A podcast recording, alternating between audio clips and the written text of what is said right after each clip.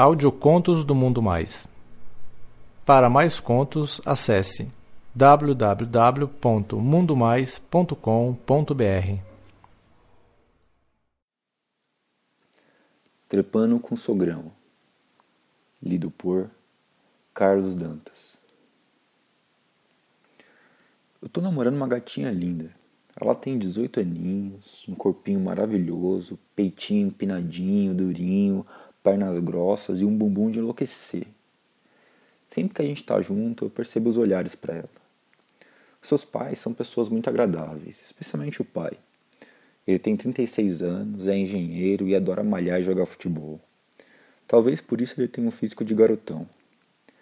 A Patrícia sempre fala que quando eles estão juntos, todo mundo pensa que eles são namorados.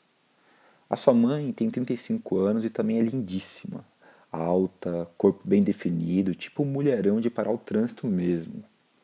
Ela é sempre muito gentil comigo, só que o pai da Patrícia, o seu Marcos, desde que a gente se conheceu, pouco tempo depois que eu comecei a namorar a filha dele, ele passou a me acompanhar todo sábado ao clube para uma pelada. Isso fez com que a gente ficasse cada vez mais próximo. No início eu estranhava como um cara de 12 anos a mais que eu curtisse a minha companhia. Só que eu não me preocupava com isso, porque ele era um cara muito bacana e sempre conversávamos muito. Enfim, nos dávamos muito bem. Além disso, ele significava para mim uma espécie de modelo de vida. Um cara bem sucedido, um bom profissional, bonitão, físico invejável, uma aparência bem jovial. Uma vez eu falei para ele que eu admirava o jeito dele, que quando eu fosse mais velho eu queria ser como ele. Então ele falou que não era tão velho assim, ele só tinha casado muito cedo só que isso não tinha impedido ele de viver a sua vida. Nessa conversa, fomos caminhando para o vestuário e ele me chamou para tomar uma água de coco na cantina. E conversamos sobre muitas coisas. Ele aproveitou para me sondar. Eu achei que ele estava querendo saber se eu e a filha dele a gente estava trepando. Mas ele foi muito discreto e eu também. Para minha surpresa, ele reagiu bem à notícia que a filhinha dele não era mais virgem. Muito pelo contrário, ele afirmou que isso deixava ele muito feliz, ainda mais em saber que ela sabia escolher seus namorados. Ele falou isso pousando a mão dele sobre a minha perna por debaixo da mesa, bem na parte superior da coxa, sabe, e dando um leve aperto. Aquele toque me passou uma certa intimidade entre nós, mas eu não achei nada demais. Afinal, a gente estava se aproximando há meses e era natural que ele se sentisse tão à vontade comigo. Só que o fato é que eu percebi em seu olhar um brilho especial, e o que me deixou mais confuso ainda foi o que eu senti com seu toque. Quando ele tirou a mão, uns 5 segundos depois, eu queria que ele ficasse com a mão ali, ou até mesmo me abraçasse. A minha ação foi segurar o ombro dele, daquele jeito meio de macho para macho, e empurrar, falando: Ô, vamos pro chuveiro, senão a gente vai ficar sem almoço. Quando chegamos no vestuário, quase todo mundo já tinha saído. Apenas dois caras estavam ali. Mas eles já estavam vestidos e só estavam arrumando o cabelo na frente do espelho. A gente entrou no banho. No vestuário não tinha divisórias, apenas uma bateria de chuveiros um do lado do outro. De modo que tomávamos banho lado a lado, sem problemas. Só que naquele dia eu percebi que o seu Marcos estava diferente. Eu até achei ele mais jovem, mais brincalhão. De repente eu encontrei no seu olhar o meu, então eu reparei o verde em seus olhos, era muito bonito. Nunca tinha reparado naquilo e saiu naturalmente.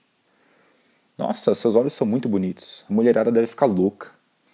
Aí ele falou que a mulherada e que os homens também. A gente riu e eu reparei que a gente estava sozinho no vestuário.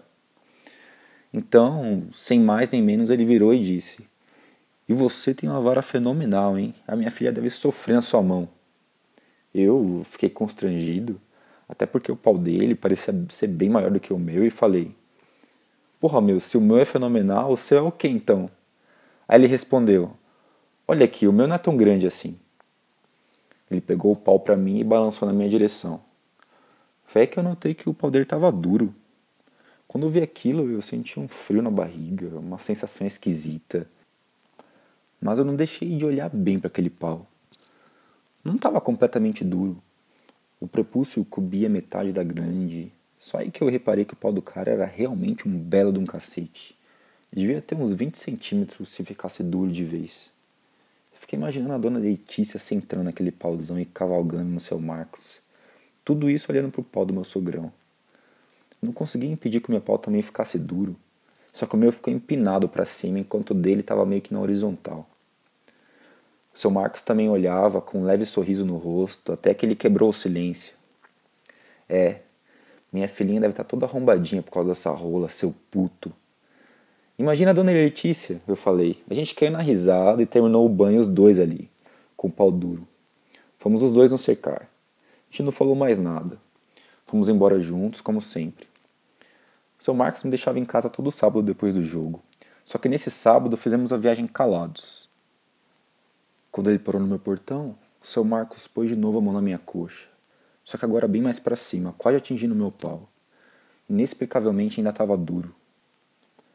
Aí ele me convidou para passar na sua casa no domingo de tarde, porque a Patrícia e a mãe iriam num chá de panela de uma amiga da família e ele queria aproveitar para instalar um ventilador de teto.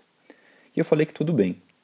No dia seguinte, no horário combinado, lá estava eu tocando o interfone. Quando eu entrei, seu Marcos abriu a porta da sala para mim. Ele estava só de cueca. Ele perguntou se eu não queria pôr um short dele para não sujar minha bermuda.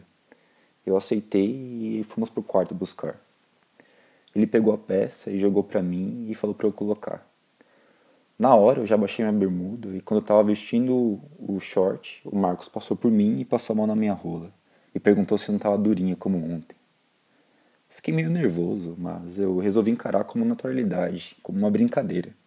E a gente foi colocar lá o tal ventilador. Só que o seu Marcos pediu para eu segurar a escada e ele subiu, de modo que meu rosto ficou na altura do seu pau. Eu pude ver que o bicho estava em ponto de bala. Aí eu resolvi brincar com ele da mesma forma que ele brincou comigo alguns minutos antes. Eu passei na mão e falei: É, isso aqui tá duro pra caramba, hein? Tá pior que ontem. Meu, ele na maior naturalidade botou o bichão pra fora. E eu fiquei olhando para tudo aquilo sem saber o que fazer. Só que eu tava gostando. Pô, era uma cena no mínimo esquisita, né? Eu ali segurando a escada e o meu sogro trepado nela com o pau de fora, bem de frente pro meu rosto. Eu senti até o cheiro daquela rola. E eu não sei onde eu estava com a cabeça quando eu perguntei para ele se quando puxava o prepúcio doía. Eu sou circuncidado, né? Então eu não sabia, fiquei curioso. Ele respondeu que não. Falou que eu podia puxar e ver que não tinha problema. Eu fui movido por uma vontade incontrolável. Eu segurei aquela vara e puxei o prepúcio, fazendo a cabeça meladinha sair toda para fora. O cheiro do pau do meu sogro ficou mais forte. Ele desceu da escada e pegou no meu pau. Botou para fora do short e começou a me punhetar. Depois ele me chamou pro quarto. Me empurrou para a cama, deitou e começou a me chupar.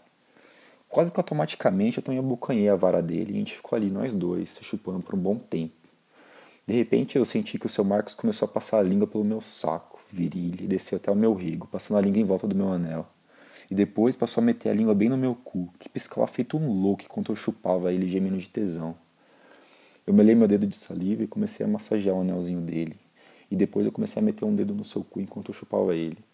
Meu sogrão começou a gemer, rebolar enquanto eu metia o dedo. Aí eu resolvi meter dois dedos e ele ficou mais excitado ainda. Meti mais um e fiquei com três dedos no cuzão do sogro e chupando o pau dele e ele gemendo que nem um louco, lambendo meu cu. Depois ele resolveu fazer a mesma coisa comigo e começou a meter o dedo em mim e voltou a chupar o meu pau. A essa altura a gente estava completamente entregue e a gente começou a dar sinal de gozo.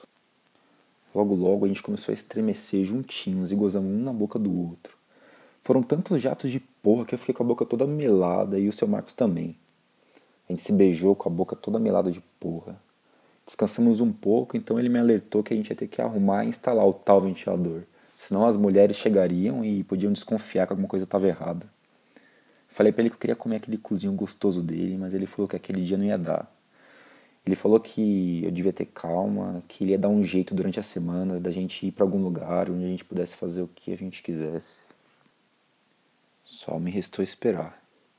Mas não vi a hora de comer aquele cuzão do meu sogro.